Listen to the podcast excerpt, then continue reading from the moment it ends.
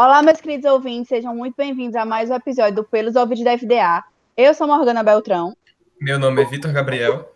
Eu me chamo Mariana Miranda Wagner. Eu sou a Kalenia Laura. E eu sou a Laila Duarte. Nós somos alunos do primeiro período do curso de Direito e esse é um fruto do nosso projeto de pesquisa e extensão acerca dos 10 últimos anos, os 90 anos da Faculdade de Direito de Alagoas.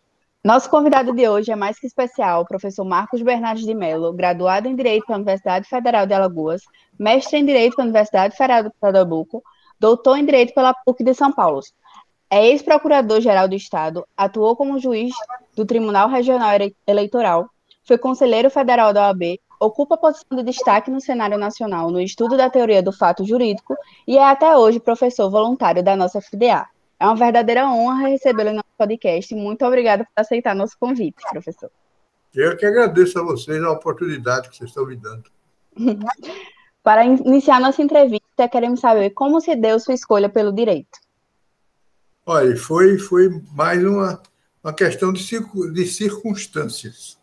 Porque, na verdade, eu queria ser químico. Me preparei para fazer vestibular de química e tudo certo. Quando chegou na época própria, só existia escola de química em Recife e em São Paulo. E nessa época, meu pai era desembargador, e, mas um desembargador que vivia só do salário dele. Então, era aquela, aquela vida bem pautada. E ele tinha um, uma fazenda que tinha sido resultado de venda, de venda de uma herança dele do pai. E então ele tinha a oportunidade de vender para comprar uma casa para a gente morar, que a gente não tinha casa, vivia em casa alugada. Aí eu digo, pai, vamos fazer o seguinte: o senhor compra a casa e eu vou fazer direito. E aí desisti da química, o que foi a melhor coisa que eu fiz na minha vida, e senão eu estaria hoje fazendo o quê? Cheirando tinta por aí numa fábrica de tinta dessa aí qualquer. Já podia estar intoxicado com sua desgraça. E então fiz vestibular de direito. Mas foi uma, foi uma, uma circunstância da vida que me levou aliás. Aliás, a minha vida foi toda feita sobre circunstâncias, viu? Toda. As coisas que eu mais quis, não consegui. A única coisa que eu quis e consegui foi casar com a minha mulher. Essa daí eu, eu quis e consegui. Mas o resto, não consegui nada. Foi sempre, sempre o acaso que me jogou na mão e jogou na, na, na, na perna, no colo, né? As coisas que eu consegui fazer. Agora, professor, nós sabemos que o curso de Direito é muito amplo. Nesse sentido, gostaríamos de saber, dentre tantas áreas do direito, como o senhor se encontrou no direito civil? Olha, deixa eu lhe dizer uma coisa. Eu fui, durante 27 anos, eu estive na, na alta administração do Estado. Né? Iniciei como como assessor técnico do governador, depois fui secretário de Estado, depois fui secretário do governo, né, que era, era uma secretaria que coordenava, coordenava a, as outras secretarias praticamente, era uma secretaria de administração geral, e essa daí eu fui consultor geral do Estado, e depois fui procurador-geral. Passei 27 anos aí. Então, eu tive que lidar com o direito constitucional muito profundamente, com o direito administrativo. Eu só não, só, só não fiz nada, foi em direito do, do, do trabalho, esse nunca me interessou. É, também nunca me interessou é, o direito penal. Estudei direito penal muito, porque eu acho um direito muito bonito, é um direito que lida com a pessoa, com as emoções. Então, é um direito muito bonito. Já o direito do trabalho e previdência, isso não, nunca me, me, me interessou. E, por isso, a linha que eu, que eu segui era, era eclética, né? Eu era constitucionalista, eu já ensinei direito constitucional aí na faculdade já ensinei teoria do processo. Quem implantou, quem implantou a teoria do processo aí na faculdade fui eu, né? Já ensinei no mestrado, no mestrado é, teoria constitucional e direito constitucional na própria graduação. já ensinei direito comercial e já ensinei direito civil. Só que eu fiz concurso para direito civil. Eu sou concursado na faculdade para a cadeira de direito civil, né? Mas eu não sou somente, somente eu, a minha a, a minha cachaça mesmo é teoria geral do direito. Isso aqui é a minha cachaça. São, são as categorias gerais do direito e essas é que me interessam. Então, eu transito por essas áreas com uma certa facilidade. Certo, professor, muito obrigada pela sua resposta. Agora a gente quer saber é, que a gente acabou conhecendo muito sobre a sua longa trajetória na FDA. Como foi deixar de ser aluno para se tornar professor? Veja, quando eu saí da faculdade, eu sempre gostei, eu sempre tive comigo a, a mania de transmitir o que eu sei para os outros. Eu nunca escondi nada. Nunca fiquei com uma coisa guardada para tirar vantagens, nunca fiz. E então, quando eu deixei a faculdade, eu fui tentar fazer um, um doutorado no Recife. Não consegui, porque era que tinha que estar lá o tempo todo. E eu comecei logo a advogar, tendo muitas causas, e aí não, não me deu não me deu oportunidade para isso eu então desisti do Recife. Quando eu fiz hoje, seis anos de formado, eu me formei em 58. Em 64, eu, eu, eu tentei me candidatar a uma cadeira de Direito Processual Civil. Escrevi uma tese, foi um negócio, mas eu não consegui nem me inscrever, porque o diretor da época é, criou obstáculo de todo jeito para eu não me inscrever e eu terminei não conseguindo me inscrever. Então, perdi inclusive a tese, que hoje é só uma, uma, uma coisa que me lembra esse, esse, essa coisa. Por isso que eu digo, as coisas que eu bem quis, não tive. Logo depois, em 1970, quer dizer, uns seis anos depois, ou 71, eu recebi um convite da diretoria da faculdade para entrar na faculdade como professor contratado de Direito Civil. O professor Afrânio Lages era o professor que se aposentou e eu, então, fui substituí-lo. Foi aí que eu comecei a, a, a minha vida acadêmica, né, como professor. Mas eu não, não gostava da minha situação de contratado apesar de ter sido efetivado pela Constituição, eu não, não, não me agradava eu ter entrado assim, sem concurso. Aí renunciei a esse, a esse cargo de professor titular concursado, é, contratado, e fiz um concurso para professor assistente. Quer dizer, passei de ganso a pato, né? E daí eu comecei agora. Eu tinha um compromisso do reitor é de fazer concurso para a faculdade. Eu, então, fazer, voltar à minha posição de professor titular. Mas, durante esses 50 anos que eu estou lá, nunca se fez um concurso. Eu não consegui fazer, terminei me aposentando como professor adjunto 4. Fui aposentado compulsoriamente como professor adjunto 4. E é a minha posição hoje, aposentado com essa, nesse cargo. Então, a, a, minha trajetória nasceu de um acaso, de esse convite que me fizeram para eu vir ensinar, né? E até hoje estou aí. E enquanto tiver juízo na cabeça, quer dizer, quando a cabeça, não, enquanto ela não começar a variar, eu pretendo ficar ensinando. Porque eu gosto de ensinar e gosto de transmitir aquilo que eu sei. É, eu não escondo o que eu sei, não, gosto disso. Agora, eu tive uma. É uma coisa interessante. Hoje ainda me perguntam assim, rapaz, como é que você, nessa idade, você, em vez de estar descansando, escrevendo seus livros, você está lidando com, com graduação, com esses meninos da graduação e do mestrado. Para mim, menino da graduação é a melhor coisa que existe. É, vocês são, são 100% é cada doidice que aparece, e essas doidices são muito boas, né? Então, a, a, eu gosto muito disso. Depois, eu, eu tenho eu comigo que assumi uma, uma, digamos assim, uma obrigação. Eu estudei nessa faculdade. Então, eu não, não, não paguei um tostão sequer para me formar. Agora, eu, eu me formei de graça.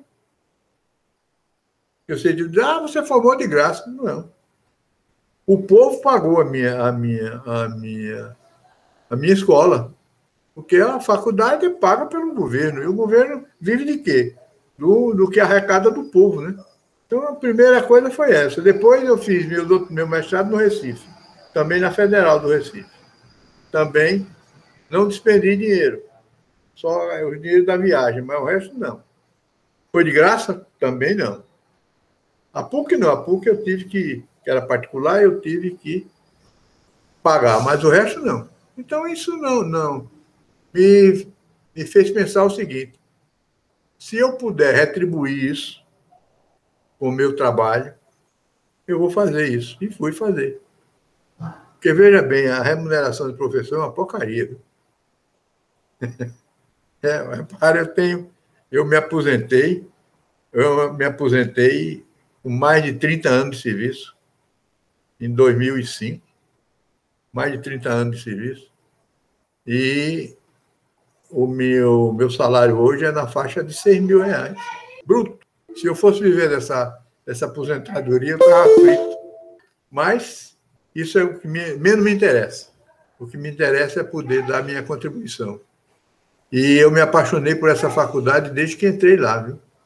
É uma paixão, eu, eu, eu descrevo isso. Eu escrevi um conto, um conto não, uma, um artigo para a revista que vai sair, por 90 anos, em que eu digo que aí quando eu encontrei a faculdade, ela era uma mocinha, ainda não tinha, tinha 23 anos de idade, e eu tinha 18. Então, nós éramos muito jovens quando nos encontramos.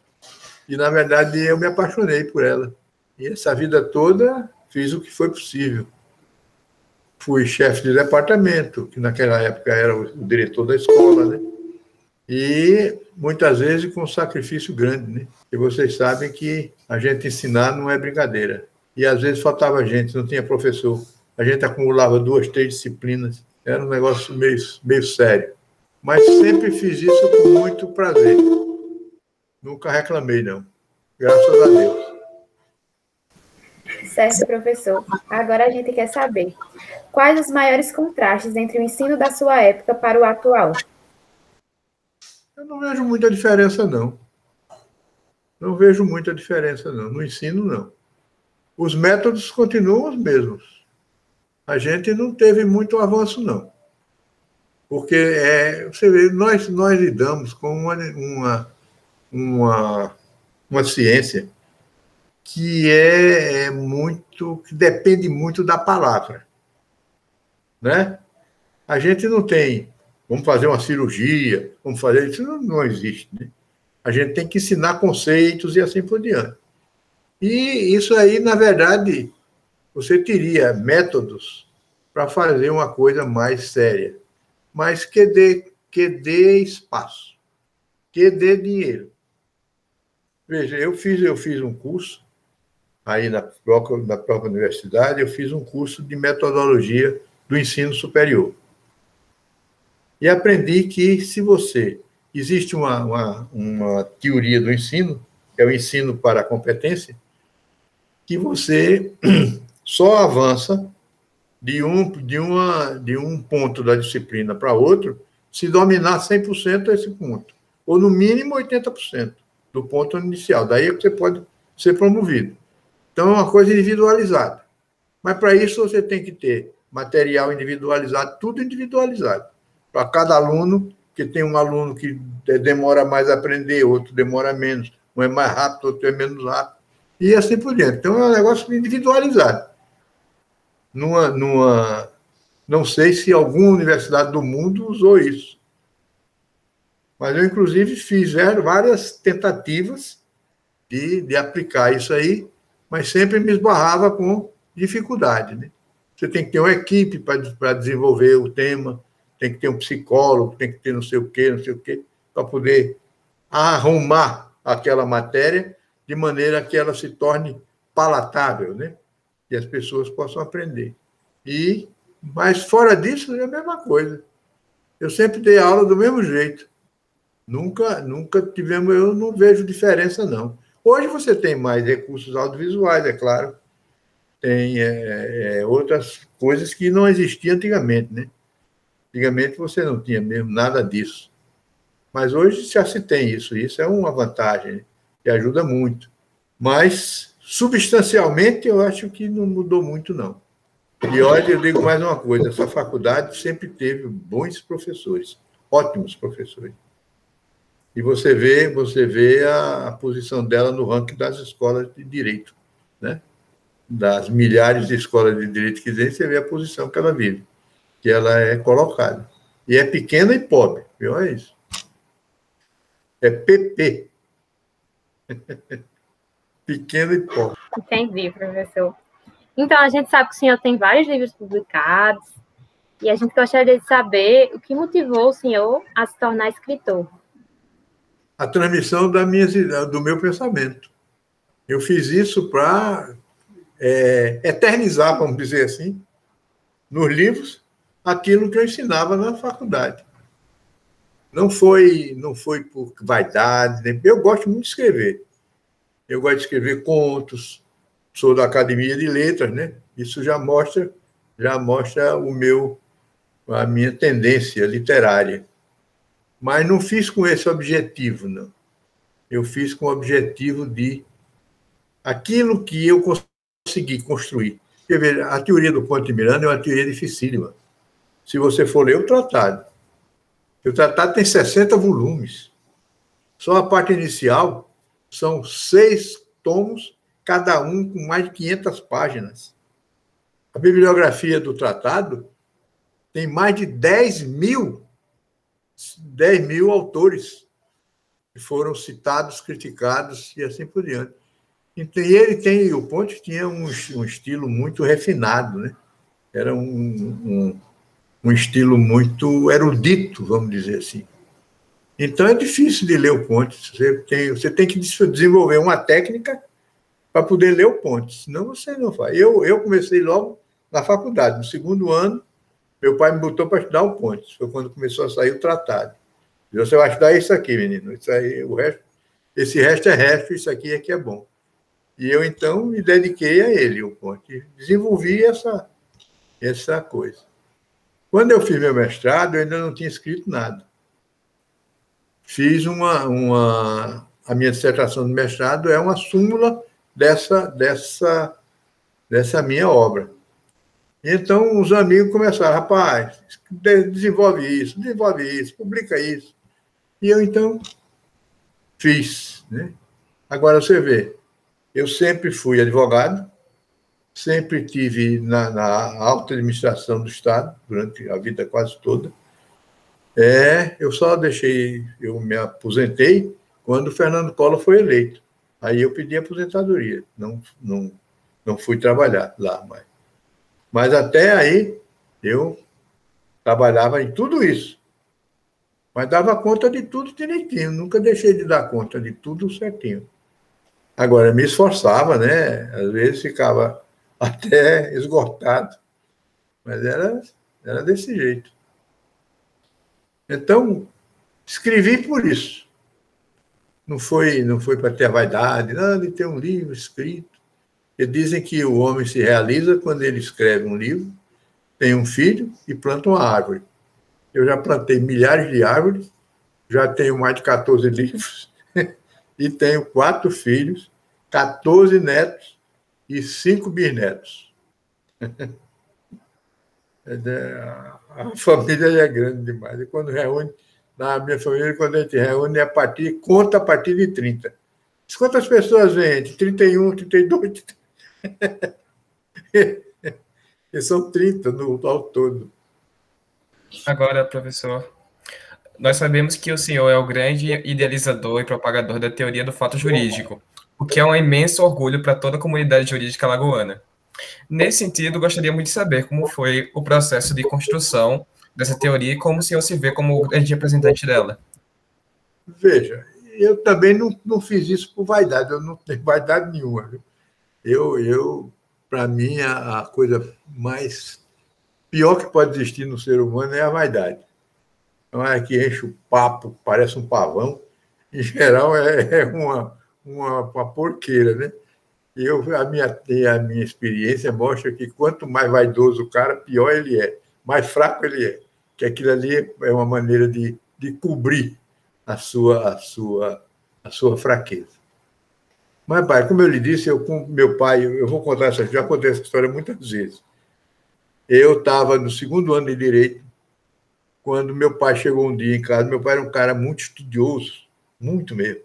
Também muito, muito sério e muito, e muito modesto.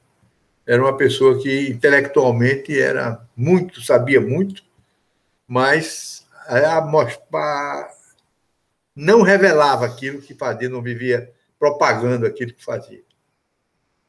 Mas basta dizer o seguinte: meu pai era, era juiz e muita gente ia na casa lá em casa para se consultar com ele, para saber como resolver uns problemas, assim, assim.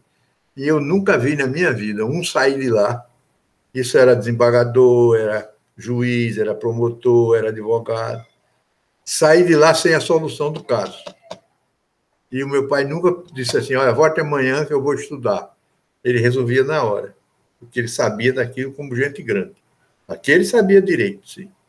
Então, a, a, a, é, um dia meu pai chegou em casa com um livro bonito debaixo do braço, um livro grosso, branco, uma capa branca, bonita.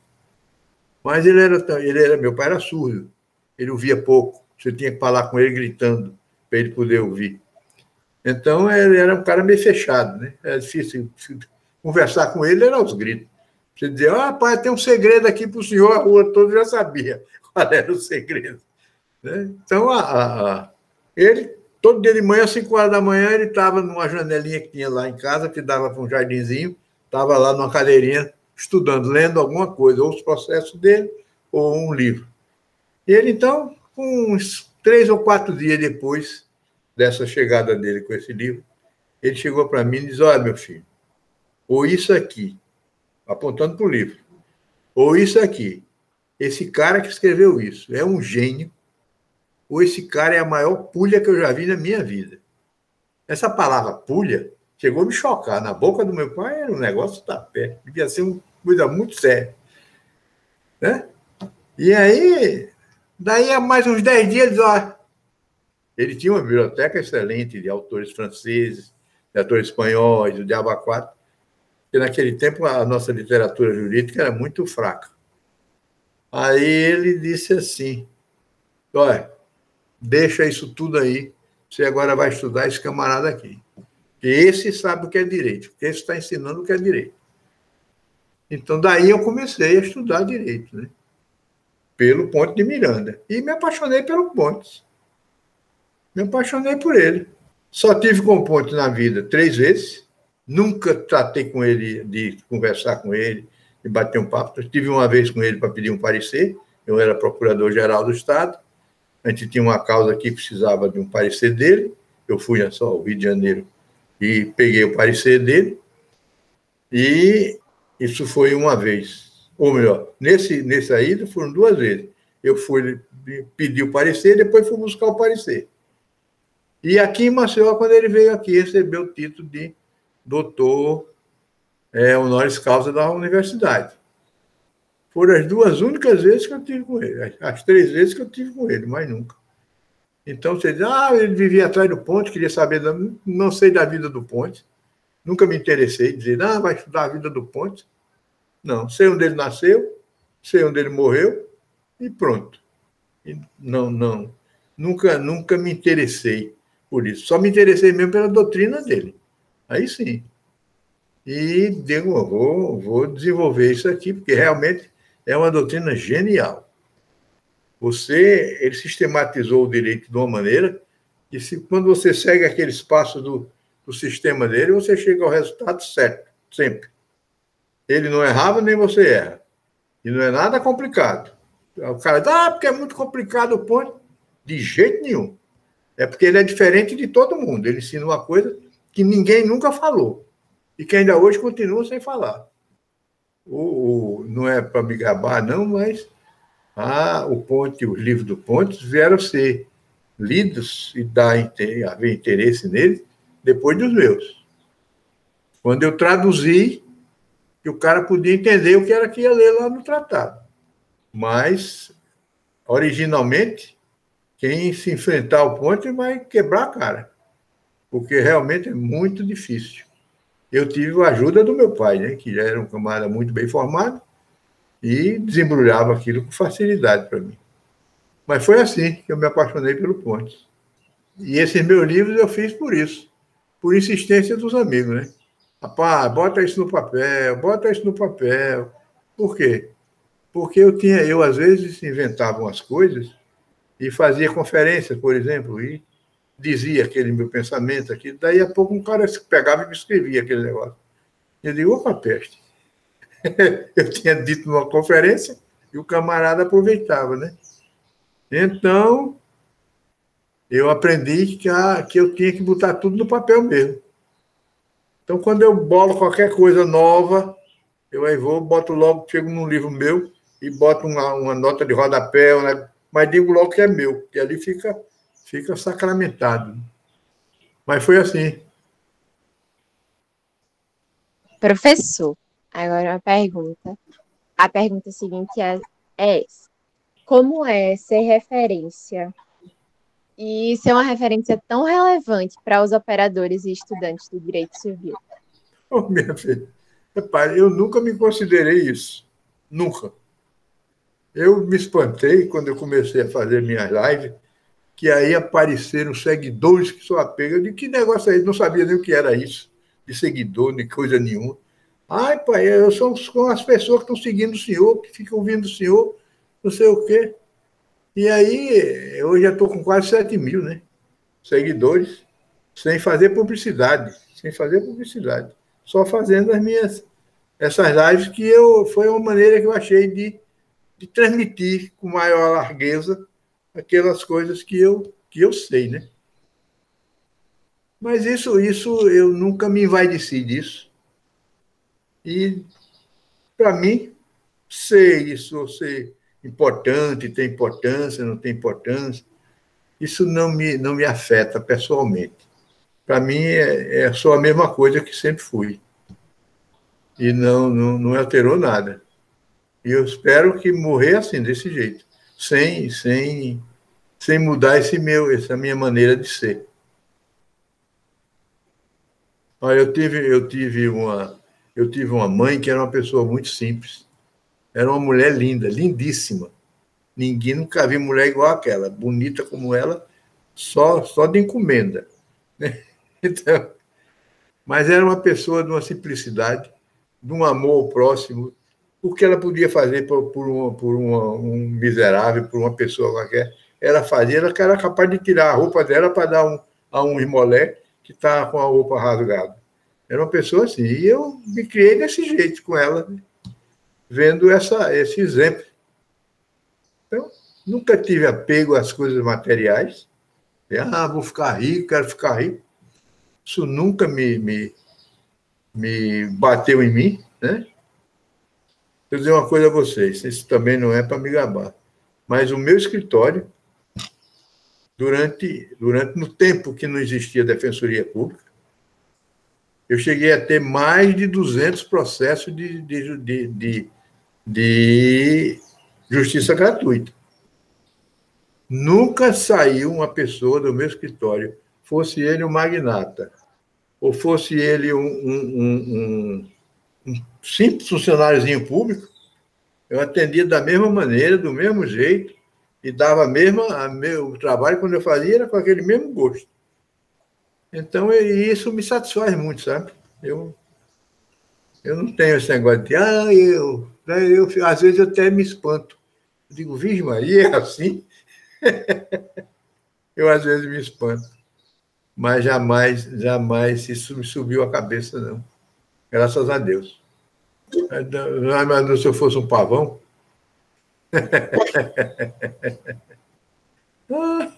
Não estava aqui me rindo com vocês. Agora a gente isso. É, quais os professores mais marcantes da sua época de graduação, seu período de, graduação? Ah, eu, essa faculdade, como eu disse, sempre teve ótimos professores. Né? Os meus professores que me marcaram, esse artigo que eu escrevi para a faculdade, para a revista da faculdade, foi sobre eles, é, mostrando quem eram esses camaradas. Olha, eu fui aluno no Guedes Miranda, que era um orador extraordinário. O velho Guedes era, só saía da sala de aula de baile de palma. A sala dele na faculdade, quando ele se aposentou, quando ele dava aula, botaram o nome dele no nome da sala, em homenagem a ele.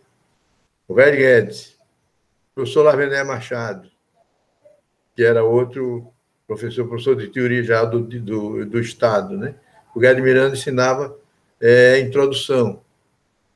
Alfredo Mendonça, que foi meu professor de finanças o Valente Lima, que foi meu professor de economia, Augusto Galvão, meu professor de direito romano, o professor Ciridião Duval, foi meu professor de processo penal, o Ormando Loureiro, que foi meu professor de direito, de direito penal, Paulo Quintela, que foi meu professor de, de direito, direito do trabalho, fez tudo para eu ser advogado do trabalho, né?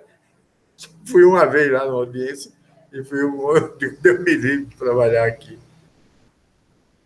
Mas era, era uma. Era uma, uma Ulisses Braga, Afrânio Lages, Zé Lages, era uma estirpe, era gente de, de alto nível, de alta categoria.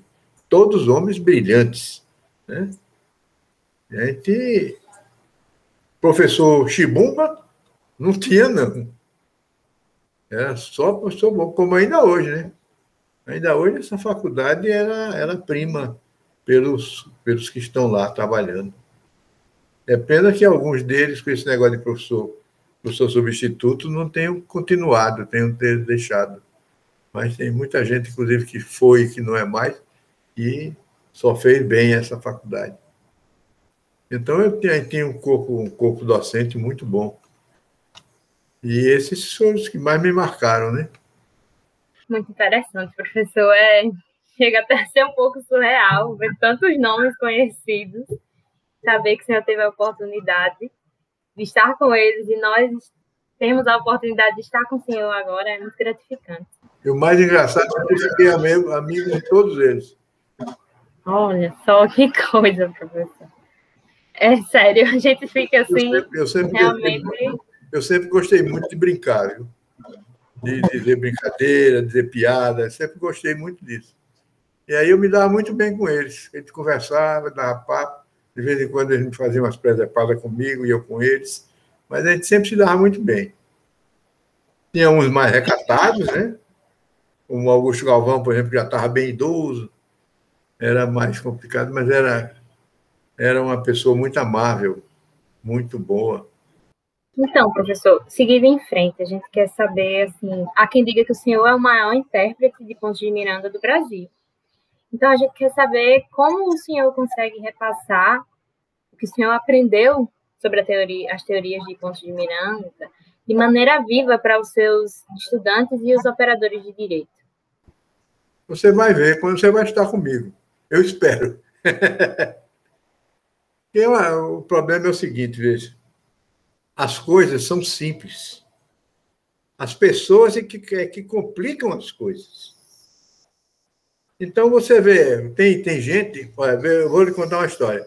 Quando o professor Lorival Villanova, que foi meu professor do, do mestrado no Recife, é, fiz com ele uma amizade muito grande, nos dava muito bem. E uma vez ele conversando com um outro professor ilustre lá de São Paulo, ele disse assim: Ah, porque os livros do Marco Melo, não sei o quê. Aí o camarada disse assim: Você gosta daquilo? Os livros são muito simples. Aí o, o, ele disse: É por ser simples que esse livro vale muito, porque num negócio tão complicado, esse camarada diz com a simplicidade que a gente entende na primeira leitura, aí é onde está a grandeza dele. E você complicar as coisas, falar difícil e reproduzir coisas difíceis, isso aí é fácil de fazer.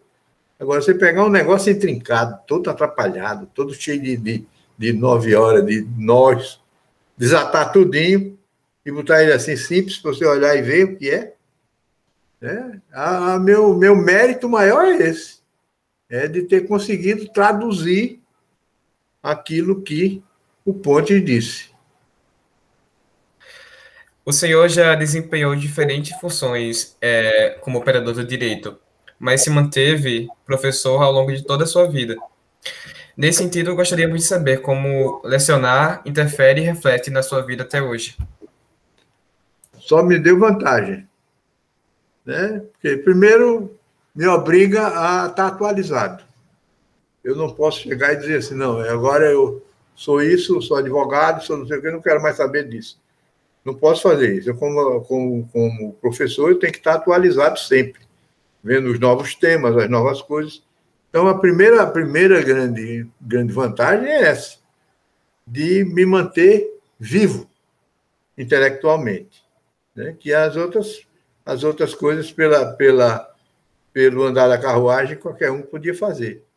E faz, né? O meu escritório tem vários, vários. Agora eu tenho dois netos, por exemplo, que estão, estão chegando no escritório, chegando com goi de gás. Então, os bichos são bons. O Maneveto, então, esse é o, é o meu anjo da guarda. Esse, quando eu quero as coisas mais complicadas, é com ele. Então, ele, ele me resolve tudo. Mas, a, a, na verdade, na verdade, nunca interferiu na minha, na minha profissão. Pelo contrário, só fez ajudar. Ajudar por isso, porque eu vivia sempre me atualizando, né? Sempre tinha uma coisa nova para aprender, para ensinar e, ao mesmo tempo, para aplicar. Professor, em relação à docência, que sempre teve a interatividade presencial com os alunos como a sua principal motivação, quais são as maiores dificuldades enfrentadas pelo senhor nesse período pandêmico? Olha, eu vou dizer uma coisa. Eu, eu acho que o meu resultado, o meu resultado com essas aulas é, pela internet, foram muito melhores do que presencialmente. Vou lhe dizer uma coisa. Eu não sei porquê, eu não sei porquê, mas os alunos me têm uma, uma, um respeito muito grande, né? Eu, eu não entendo por que tem, porque eu, eu, não, eu não me faço não me faço de rogado, né? Não, não sou cara chato, eu acho que não sou. Mas mas a verdade é essa. Eu dou uma aula, por exemplo, provoco para ver se tem alguém que queira saber de mais alguma coisa e ninguém fala. De vez em quando aparece um depois da aula e diz, professor, eu não entendi isso aqui. Eu digo, mas por que você não disse aí não? Porque aí eu ensinava todo mundo, deve ter outros do mesmo jeito que você. Mas por quê? Eu compreendo perfeitamente. Primeiro, timidez, né? A maioria das pessoas é muito tímida de falar em público, se levantar e fazer uma pergunta. Depois, os companheiros não perdoam, né? Os colegas não perdoam. Se ele diz uma besteira, ou cai em cima do cara, termina dando um apelido para ele, e assim por diante.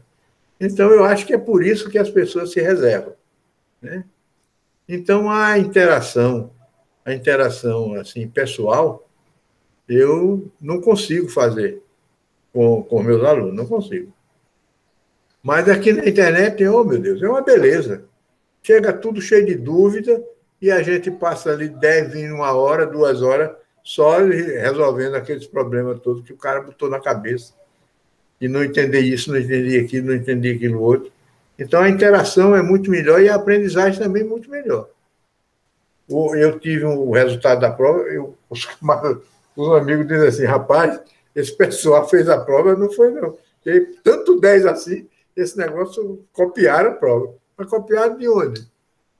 eu faço uma prova, eu faço uma prova sempre, é, é um questionário. É uma prova de múltipla escolha. Duas alternativas para você é, completar uma frase, ou para você escolher uma alternativa que diga isso, que diga aquilo, uma que esteja certa, que esteja errada. Não aquela de diga que está certo ou errado, não é isso. Eu boto as alternativas e o cara responde. E eu tive quase todas as notas foram acima de oito.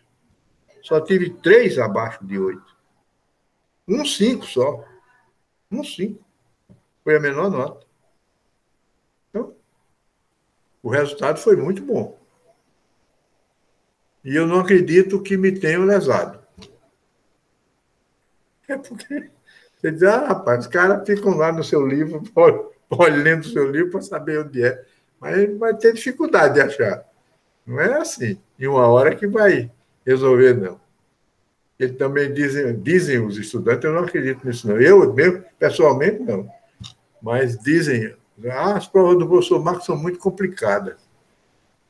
Eu, para mim, não sou, não. Eu respondo em cinco minutos uma prova daquela.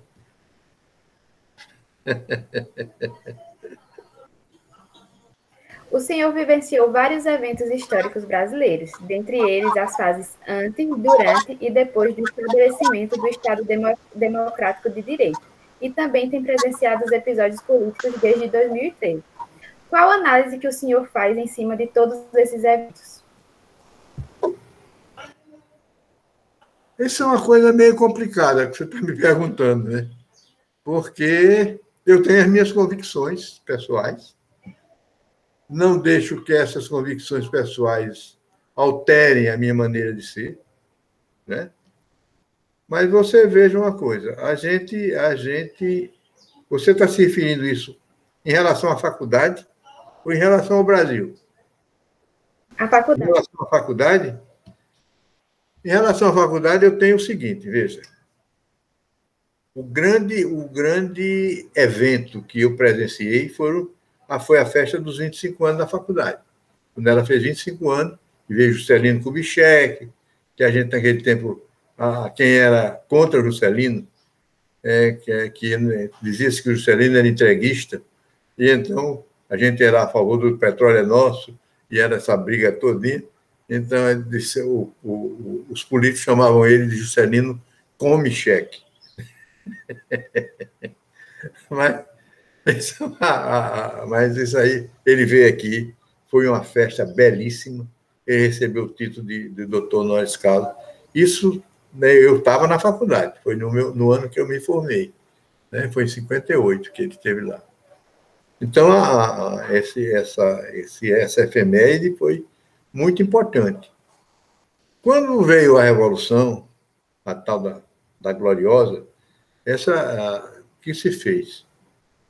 Houve uma, uma tentativa de economicizar a educação. O, o negócio era o seguinte: tinha que formar gente, de qualquer jeito. Você entrava, você entrava no vestibular com nota diferente de zero. Se você tivesse 0,1, você era aprovado. Quer dizer, o que entrava de, de, de cavalgadura não tinha tamanho. Né? Era um negócio sério. E nós tivemos uma dificuldade muito grande na faculdade. Porque vocês sabem que a gente tem que ter uma base histórica, uma base, uma base sociológica, uma base filosófica, para tudo isso. E o pessoal que entrava, a maioria era, era é, sem preparo. Chegou um ponto que nós nos reunimos, a, a, naquele tempo era congregação, a faculdade chamava-se congregação, era a reunião de todos os professores, para decidir se a gente ia baixar o nível da faculdade ou se a gente ia manter o nível e quem quisesse explodisse. Agora, o que acontecia? O Ministério da, da Educação cobrava, se você reprovava um aluno, cobrava de você, o, professor que era responsável, porque o aluno foi reprovado. Era um negócio meio brabo.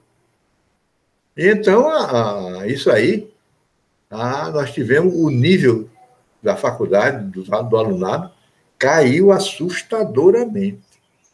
Assustadoramente. Eu vou dar um exemplo, vou dar, contar só uma, uma coisinha, que essa daí é todo mundo acha graça. Eu, quando eu numa prova, eu escrevi no quadro. Era, era, eu fazia prova dissertativa naquele tempo. Aí eu botei lá, descreva sucintamente a fenomenologia da juridização. Pronto. Aí foi uma revolta. A turma se revoltou. E eu não tinha dado aquela matéria. O senhor não deu isso, o senhor não deu isso. O senhor não... E, minha gente, isso foi matéria da semana passada. Não, o senhor não deu, não, não deu, não, não deu, não, não deu, não. E eu aí fiquei olhando para o quadro assim, eu digo, será que esse negócio, que complicação é essa que... Aí de safadeza, eu me virei assim, eu disse, ô, oh, minha gente, Quem sabe o que é sucintamente? Aí um se levantou e disse: É, o senhor não deu isso, não. Você vê o nível qual era. Tinha histórias, tinha história. O cara escrever sexo, C-S-E-Q-I, C cedilha O. Osso com C cedilha. Era uma coisa, as informações que os professores trocavam entre si eram espantosas. Eram coisas desse jeito, desse, desse nível. Nós, mesmo mantendo o nível, a reprovação era grande e isso causou muito problema a nós todos lá, por causa disso. Porque tinha que aprovar. E era preciso, porque gastava dinheiro, aquele aluno custava tanto. Então, não podia perder aquele tanto. É, tudo era economia. Resultado, deu mesmo. Nós, nós comemos grosso, mas conseguimos passar a onda, né? Hoje, depois você, você, nós tivemos outro problema já com o alunado. Quando começaram a, a, a fazer essas, essas provas nacionais para verificação da aprendizagem, os alunos começaram a fazer greve. Quando chegava na prova, não respondia, todo mundo tirava zero. Aí a, a nossa, a nossa, a nossa, é, nosso conceito foi bater lá embaixo. Era conceito 2, conceito 1, um, porque o alunado não respondia as provas. Isso em protesto pelo sistema. Até que nós conseguimos convencer que aquilo ali só prejudicava eles. Porque se a, a faculdade estava no nível 1, era uma porcaria. E quando ele chegasse para pedir um emprego, formado onde? Na Faculdade de Direito de Alagoas, ele Ots, aquela faculdade que, que é nível 1, de jeito nenhum. Só assim a gente conseguiu convencer o pessoal de fazer as provas corretamente. E quando voltou ao normal, nós voltamos a estar lá em cima de novo. Mas, fora disso, eu nunca, eu nunca levei muito em conta certas coisas, não, nunca. Para mim era tudo igual. Quem quiser que se pense, pense que é maior, quem quiser que pense que é superior, eu acho que somos todos no mesmo nível, mesma coisa, tudo igual. E o que você puder fazer para ajudar os outros, deve fazer. Para mim, o fim último do direito é a paz, não é a justiça. A justiça é um instrumento da paz. Você com justiça, você obtém paz. Mas com a paz você não obtém a justiça, não. Você pode ter paz forçada. Né? E o direito foi feito para isso, para harmonizar a sociedade. Então, a minha filosofia é essa. E por isso, é dessa maneira que eu me conduzo. Alright? Alright. Vamos lá. Agora partiremos para a segunda parte da nossa entrevista, em que as perguntas são mais dinâmicas, tudo bem? Vamos lá. Podem começar, galera.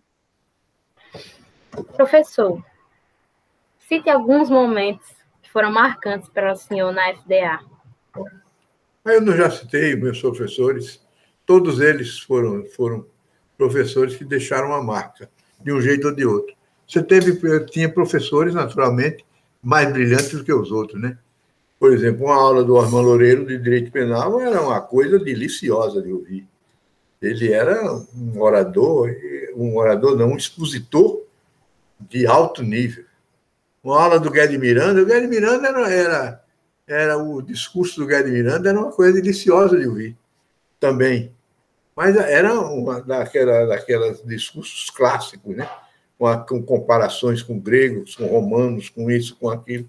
Eles têm uma, uma houve com o Miranda na minha turma uma coisa, e quando, quando tinha um aluno e um cara chato, e que começou a implicar com o velhinho, com o Guedes Miranda. E então, nessa, nessa implicância, ele disse: ainda derruba esse velho, ainda derruba esse velho, ele dizia, esse cara. E todo mundo já antipatizando ele por causa disso, né? Todo mundo adorava o velho.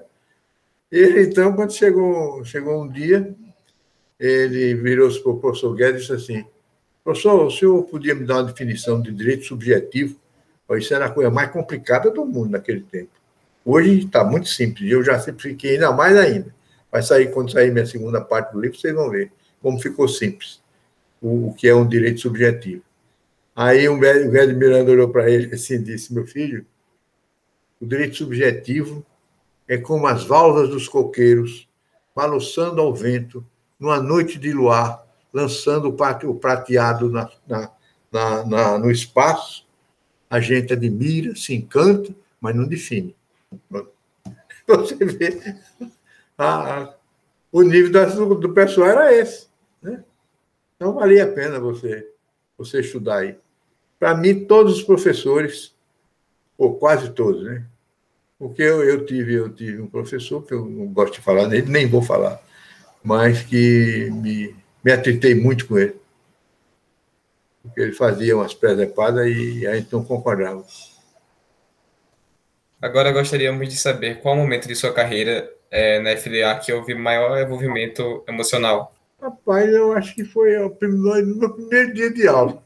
Eu me sentei assim na beira da cama, pensei comigo mesmo, de quando eu fui me meter, meu gente, que eu, porque eu aceitei esse negócio.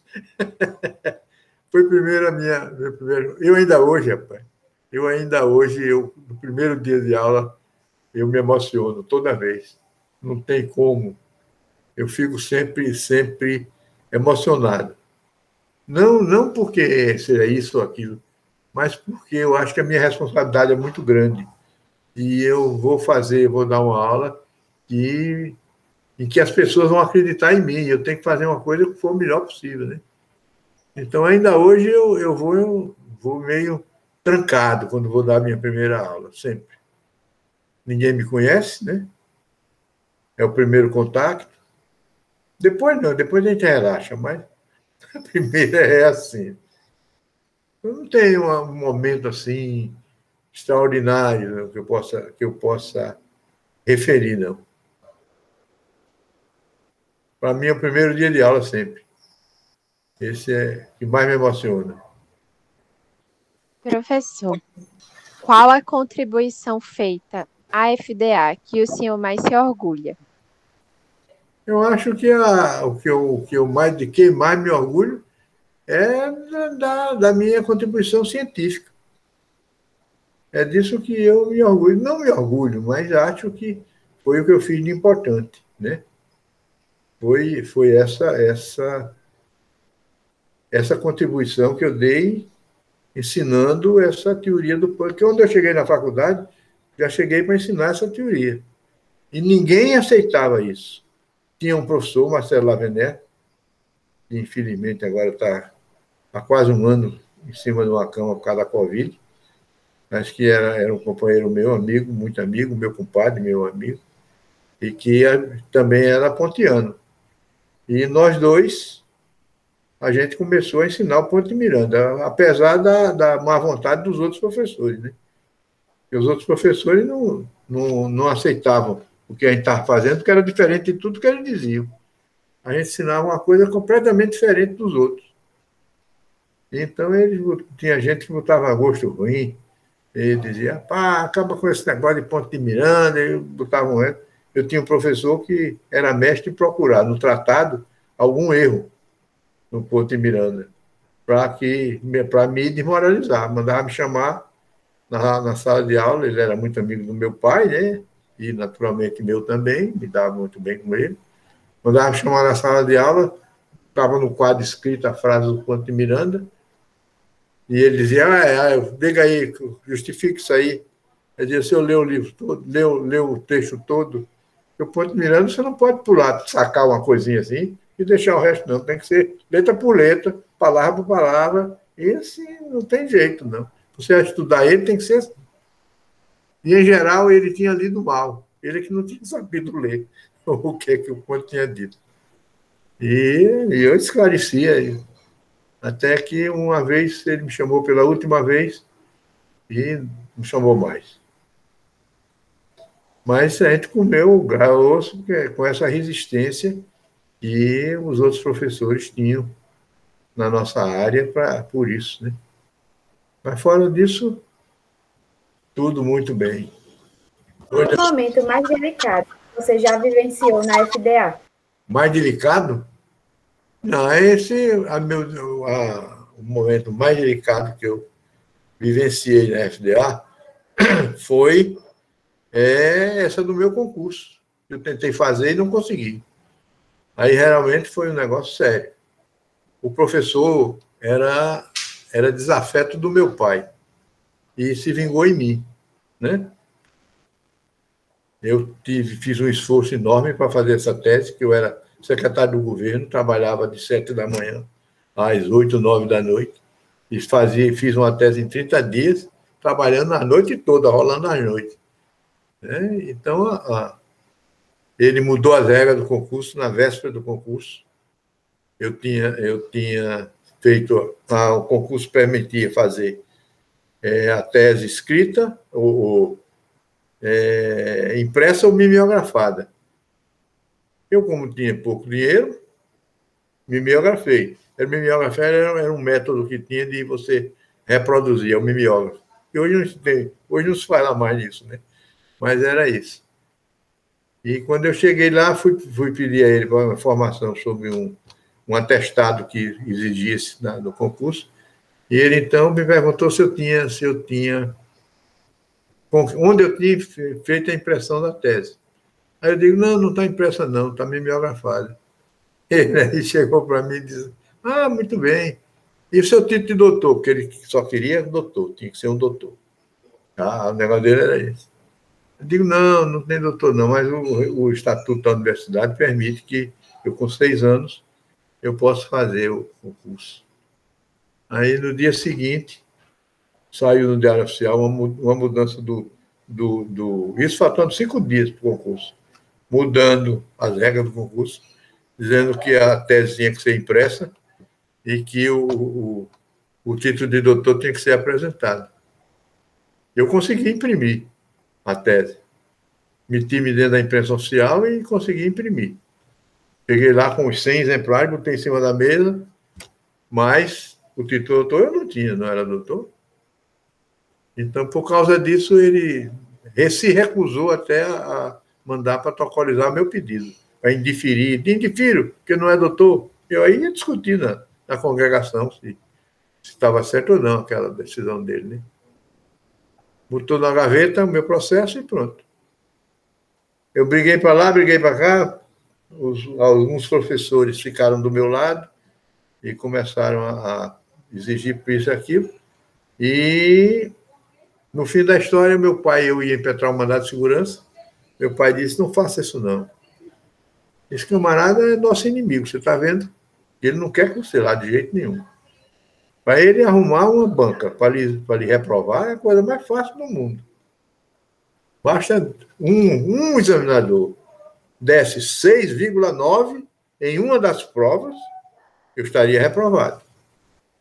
Quem, você, você acha que não vai aparecer um cara trazido por ele para cá para dar a você 6,9?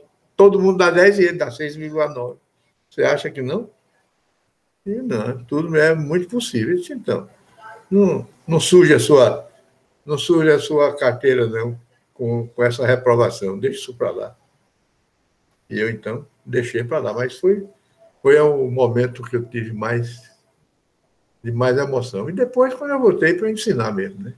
No, no, meu primeiro dia de aula esse foi foi fogo. Quando eu cheguei lá, encontrei uma turma de alto nível intelectual tinha três padres, padres formados em Roma.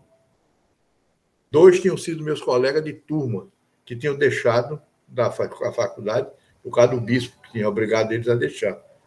Mas que voltaram para estudar depois que o bispo foi embora. E eu aí fui professor deles. Gente de alto nível. E esse outro, o terceiro padre, fez tudo para me derrubar. Todo dia chegava com uma perguntinha de bolsa. Só que eu conseguia responder todas, graças a Deus.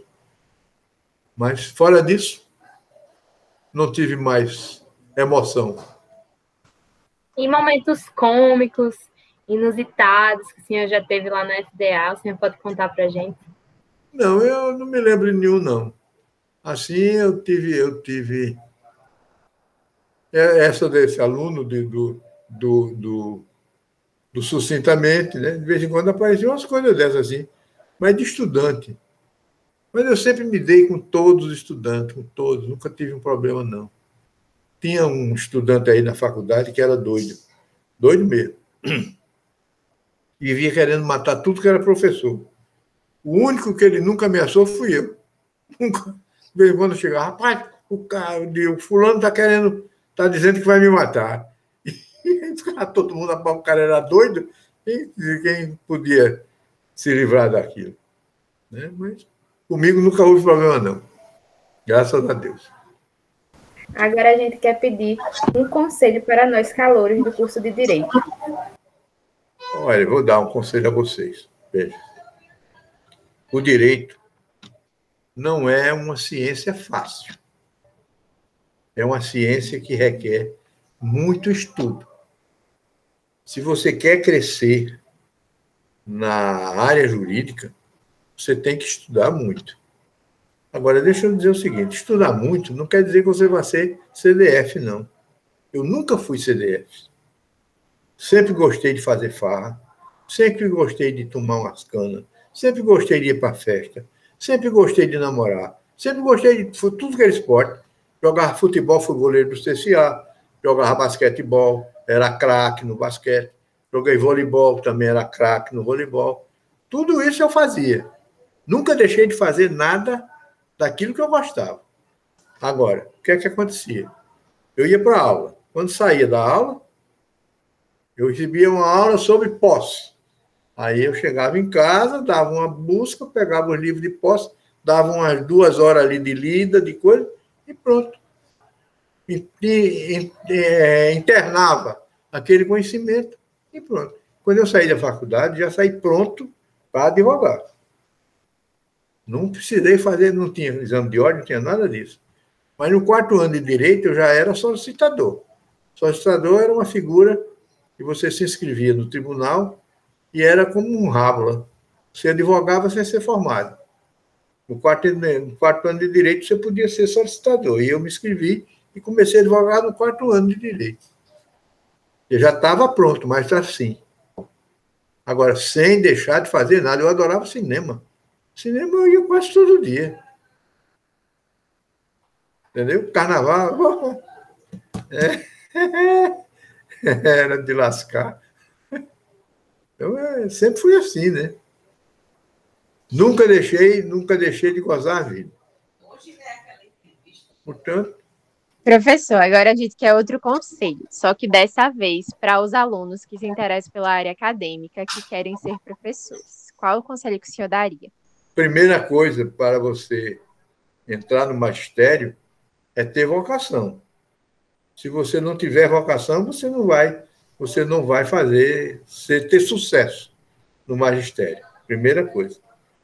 Segunda coisa é você se preparar para isso. Porque, veja, você não pode ser professor. Tem muita gente que diz assim, ah, eu sou especialista em direito de família. Você não pode ser professor sabendo só direito de família. Porque não fica só naquilo. Aquilo ali tem a ramificação. E hora por hora por hora que entra tudo que é pergunta, né? Entra tudo que é pergunta, e você tem que saber de tudo para estar respondendo aquilo ali. Então, a segunda coisa é você estar se preparando para isso. Preparando, tendo conhecimento. Não precisa ser especialista. Bom, eu quero ensinar direito civil. Bom, aí eu vou, vou aprofundar aqui. Mas eu preciso saber as coisas penais que estão circundando aquilo ali, as coisas constitucionais e assim por diante. A gente tem que estar preparado para tudo. E quando não dá, é ter a humildade de dizer que não sabe. Não custa nada a pessoa chegar para você e fazer uma pergunta e dizer, oh, infelizmente, eu vou estudar isso para lhe responder. E é isso que você tem que fazer. Você não pode responder erradamente para levar o outro a erro. Você tem que se preparar para responder aquilo. Eu tive uma vez um professor meu, um desses meus professores, que ele, ele, ele, eu queria fazer né, concurso para o Itamaraty, e então eu, eu, eu, como é que diz, eu respondia, eu recebia de um amigo, ele me mandava as provas do, eu tentava responder, que era o vestibular. para entrar no, no coisa. Eu respondi aquele negócio. E tinha uma questão lá no meio que eu não consegui responder, nem encontrei em livro nenhum a resposta para aquilo. Era assim: qual é o fundamento sociológico e jurídico do lockout? Lockout é, é a greve do, do patrão contra os empregados. Aí eu queria achar essa, por que isso? Qual era o fundamento disso? E aí que eu fui para a aula no dia seguinte, na aula de, de economia, o professor vai lá, não, é, um é lockout. Quando ele disse lockout, eu disse, pronto, é agora. Aí, professor, qual é o fundamento jurídico e sociológico desse local? Ele aí olhou para mim e disse, olha, meu filho, é, é, nós estamos perto do fim da aula, isso é muito complicado, depois eu lhe explico. Tá certo. Esperei para a aula seguinte. Na aula seguinte, ele deu a aula, deu a aula, não falou no local. Quando chegou no finzinho, eu de novo. Ah, rapaz, você devia ter me falado antes. Aí, na terceira vez que eu disse, eu digo, esse cara não sabe. Ele está pior do que eu. E então, não, não voltei a perguntar. E aí, uns tempos depois, eu já mais, já estava mais adiantado, né? Eu estava numa roda onde estavam os desembargadores, meu pai é desembargador, e eu de vez em quando me metia na roda com ele para ficar ouvindo aquela conversa dos desembargadores, aquela coisa. Aí, quando está nessa conversa, lá vem esse tal professor, que era também desembargador. Lá vem ele. Aí eu cheguei e disse, tem o doutor, o professor Herman Baio, que era muito brincalhão, agora um cara todo sisudo, mas brincalhão que só. Aí eu digo, ah, eu aí contei a ele o fato, né? Quando o professor chegou, ele virou-se assim, disse, ô, ô, fulano, não vou dizer o nome dele, não. Fulano, qual é, a, qual é o fundamento jurídico e sociológico do local? Ele aí, o professor viu para mim, você ainda está com essa conversa, rapaz? Ainda não esqueceu isso? Eu não vou esquecer nunca, professor, porque eu estou aqui ignorante, continuo sem saber o que peste é isso. Entendeu? É isso aí. Então você não pode fazer isso. Se você é consultado, se não sabe, não erre, não diga uma besteira, não responda errado, por vaidade. Vai estudar para responder. Mas não deixe o aluno sem saber da coisa. Porque fica marcado como eu, né? Ainda hoje eu sou marcado. Falou no local que eu já me sinto mal.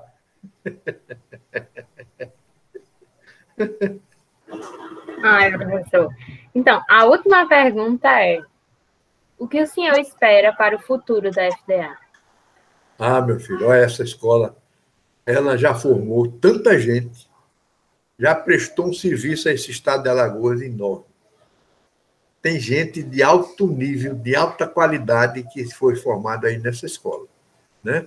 Então, ela já deu uma contribuição que não tem tamanho ao estado de Alagoas. Ela, para se implantar, ela sofreu muito. Você sabe, quando ela foi criada, chamavam ela de jaqueira. Por quê?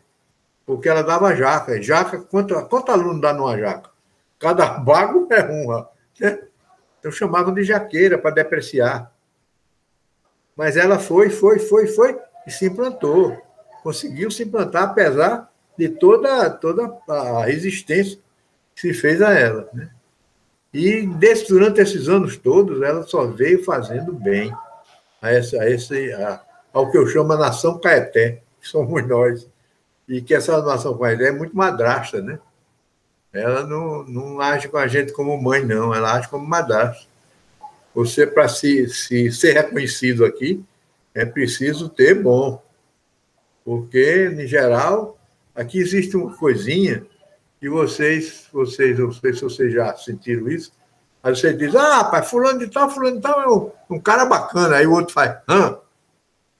Esse rã, pô, não diz mais nada, só diz rã. E aí acabou-se. Que peste é esse rã? Aí o cara fica com a cabeça cheia. Às vezes não é nada. Mas o cara fica com aquilo na cabeça. O que, é que esse cara tem o cara disse. Mas é assim, isso é, isso é a, nossa, a nossa sociedade, né? Você de vez em quando encontra o. Tem um outro, eu tinha um amigo, doutor Ibigato, que ele dizia o seguinte: em Alagoas, todos nós temos um fullback. Fullback, sabe quem é? Zagueiro em futebol. E zagueiro só, só parte na, na, na cacetada, né? Mete o pezão na bola se vê livre daquela bola, todo mundo tem um cara ali marcando, você, para você não fazer o gol. Que ela é para atrapalhar, atrapalhar você. Ele sempre dizia isso. Ele dizia, ah, rapaz, aqui nós sempre temos um fullback a gente. Fullback era a expressão antiga, daqueles anos de 40, 50, de futebol. Jogador zagueiro do time, era o fullback. Né? Isso é verdade. Infelizmente, isso não mudou muito. Uma pessoa que vem de fora tem um prestígio dez vezes superior ao seu, mesmo que ele não tenha nem a metade do que daquilo que você vale. Romeu de Avelar era um, um alagoano, escritor famoso, e o Romeu de Avelar dizia o seguinte: Alagoas, terra de náufragos, mal enxugam a camisa, nos tomam as melhores mulheres e os melhores cargos, porque era estrangeiro né? Então, o cara que é de fora vale pé, o que é daqui não vale nada. Então, isso, isso é, é, é, A gente tem que ter consciência disso. Mas essa escola, ela prestou um serviço relevantíssimo nesse Estado, de advogados, de juízes, de promotores, de administradores em geral. Aqui fora, fora a pessoa é reconhecida. Eu, durante muitos anos, só tinha cartaz no Rio Grande do Sul. No Rio Grande do Sul, me chamava para fazer, fazer aula para isso, para aquilo, para aquilo outro. E aqui eu era o simples Marco Melo, professor aí da, da faculdade. E lá eu era paparicado que fazia, fazia chegar sair, sair enjoado ali, de planto paparico. Foi onde meu livro começou a ser vendido, a ser, ser divulgado, veio no Rio Grande do Sul, não foi daqui não. Entenderam? mas essa escola já fez muito por esse Estado e espero que ela continue fazendo. A gente tem um corpo docente muito empenhado em fazer sempre uma coisa boa. Então, espero que a gente consiga isso. Partindo para a terceira e última fase da entrevista, agora faremos um jogo de significados que eu vou trazer alguns conceitos e o senhor me passa seu significado para eles, tá certo? Se eu souber, né? A primeira palavra é sonho. Sonho? Ah, eu sou um sonhador. É a coisa melhor do mundo é você sonhar. Pensar que você não está aqui, está em outro lugar. E aí você sonha as coisas melhores do mundo. Quem sabe sonhar, sabe viver. A segunda palavra é medo. Vixe, aí. Medo, eu, eu tive muito medo quando eu era criança. Eu tinha medo de espírito, tinha medo de tudo. Mas no dia que eu tive que enfrentar uma estrada deserta, sem ninguém, passar por uma laranjeira que diziam que tinha um padre enterrado embaixo da laranjeira e que esse padre corria sem cabeça naquele cercado, atravessar aquilo tudo andando, sozinho. E não, não apareceu ninguém, não apareceu padre, não apareceu nada, não vi espírito nenhum. Decidi, eu perdi meu medo, e hoje não tenho medo de nada. Ah, aliás, de nada não, eu tenho medo da minha mulher, né? Claro. Isso é brincadeira, viu? Minha mulher é doce. E futuro? A Deus pertence. Não é a gente que constrói o futuro. Nem deve olhar para trás, porque o que foi feito já está feito e não tem mais jeito. Né? Futuro você não sabe o que, o que pode acontecer. No meu caso, por exemplo, como eu disse, meu futuro foi todo feito de acasos. Eu não, tudo que eu quis fortemente, eu não obtive. Tudo que eu não quis, eu nem pensei em ter, nem sonhei em ter, caiu no meu conto. Então, esse futuro, a gente não é a gente que constrói, não. Agora, a gente precisa estar preparado para aproveitar o futuro. Se o cavalo passar selado, você tem que selar, saber andar no cavalo. Né? Então, não deixar o cavalo passar selado por incompetência. Você tem que estar preparado para isso. Pontes de Miranda. Ponte Miranda é um gênio dos gênios. Não existe na humanidade nenhuma obra jurídica igual a dele. Para vocês saberem. Não há na história da humanidade, na história na história da humanidade. Ninguém produziu o que aquele homem produziu. Ninguém. Para você ver, são, são ele, ele escreveu 252 obras. Veja lá. As obras mais importantes do direito brasileiro, todas são dele. Quando saiu a Constituição de 88, ele já tinha morrido. E ele morreu em 79, se eu não me engano. E uma discussão numa roda de juristas, o, que ninguém conseguia chegar a um resultado. O Ives Ganda Martins disse assim: Olha a falta que o Ponte Miranda está fazendo. Se ele tivesse aqui, já estava resolvido. Porque, na verdade, na verdade ele, ele fez essa solução para tudo. Né? Então, Ponte Miranda é esse, o gênio dos gênios. É verdade. Constituição. Constituição é uma coisa mais importante que pode existir no país. Né? Agora, essa nossa Constituição que está aí foi uma Constituição feita é, com um espírito que não, não é o que me, me, me agrada.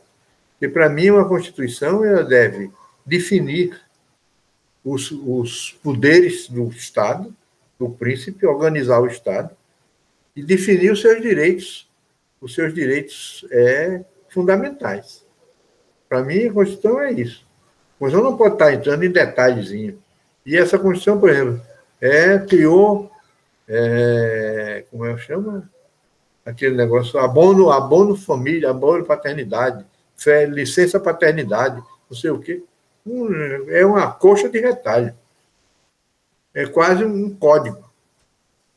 A Constituição americana tem seis, tem seis artigos e 12 emendas. Foi feita em 1878, né? Ou 76. E a nossa tem quantos artigos?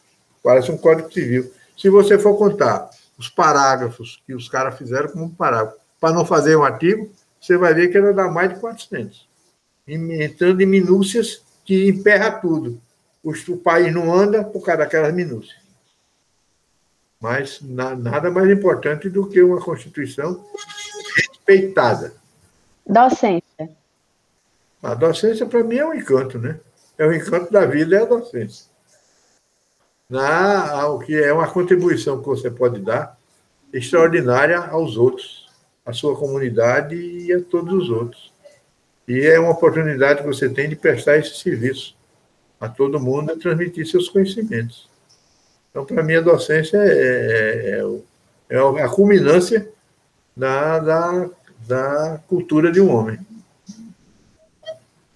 E a FDA? A FDA é a minha namorada.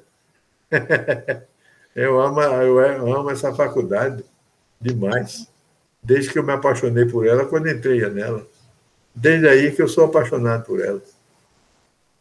Com todos os empenhos, com todos os atrapalhos, com tudo, para mim é, é, é, uma, é uma coisa fora do comum, fora de série. Procuradoria. A Procuradoria, para mim, foi muito importante, né? Eu dei uma contribuição muito grande ao Estado de Alagoas, é, trabalhando nesse serviço de Procuradoria fui eu que organizei a Procuradoria Geral do Estado, que o Estado não tinha Procuradoria. Fui eu que criei, que criei, dizer, estimulei a criação dela e fui eu que a instalei. E, e é um órgão de uma, de, uma, de uma necessidade imperiosa do governante. O governante que tem uma procuradoria e não, e não atende a ela, está sujeito a, muita, a fazer muita besteira e já uma procuradoria bem estruturada, com liberdade, com poder, com tudo isso. Então, essa, essa procuradoria é, é um instrumento de trabalho da melhor categoria. E justiça? Nada mais importante, porque é a segurança do cidadão. Agora, na verdade, é preciso que seja uma justiça justa, né? Não pode ser uma justiça mambembe, em que o juiz não trabalhe, que o juiz não seja honesto, que o juiz não esteja preparado. Mas a justiça é, é um, é um instrumento essencial para a segurança da liberdade do homem. Advocacia. Advocacia, eu também sou apaixonado por ela. Por que advocacia? Porque eu sou apaixonado por cada capacidade que você tem de criar. Né? Advocacia, você primeiro você pode prestar um serviço muito bom à sua comunidade. Segundo, você tem a liberdade de criar que o juiz não tem, né? Eu jamais eu fui eu fui é, juiz do Tribunal Eleitoral por um acaso, eu não queria ser, nunca quis. Porque o que eu me interessava era ser advogado. Advogado, você cria a tese, você apresenta uma tese nova, você apresenta uma, idade, uma, uma, uma ideia nova. E o juiz não pode fazer isso. O juiz tem que julgar segundo, segundo o que está nos autos, que um pediu e o outro pediu. E, mas quem pede é o advogado. Tanto quem cria, você diz, ah, quem cria a jurisprudência, a jurisprudência quem cria é o advogado. É quem leva para os problemas e a solução dos problemas que ele tem na vida. O juiz não faz isso, o juiz recebe. E por fim, não podia faltar direito. Direito, para mim, é a coisa mais importante que existe numa sociedade, porque ele é um processo de adaptar as pessoas. É isso que ensina o Ponte Miranda. Ele existe para você ser adaptado à vida social, porque, na verdade, se você não tiver direito, você vai, vai entrar na selvageria. Né? Uma, uma, uma sociedade em que não há direito, você vai ter a, a justiça de mão própria, a, a justiça pela força, e o mais forte é quem prevalece. Então a vida se torna insuportável. Você volta à barbárie sem o direito. Por isso que ele é tão importante na sociedade. Nossa entrevista vai ficando por aqui. Muito obrigada, professor Marcos, por nos ter cedido esse espaço e por nos ter ensinado tanto. Foi realmente uma honra para todos nós dividir esse momento com o senhor. Muito obrigado. Eu agradeço muito a vocês a oportunidade dessa conversa. Eu gosto muito de conversar com os jovens. Fica aqui nosso abraço virtual, que é o que está podendo nesse momento, como forma de agradecimento. Estamos ansiosos para encontrá-lo presencialmente. Se cuide e fique bem. Muito obrigada mais uma vez. Amém. Muito obrigado para vocês.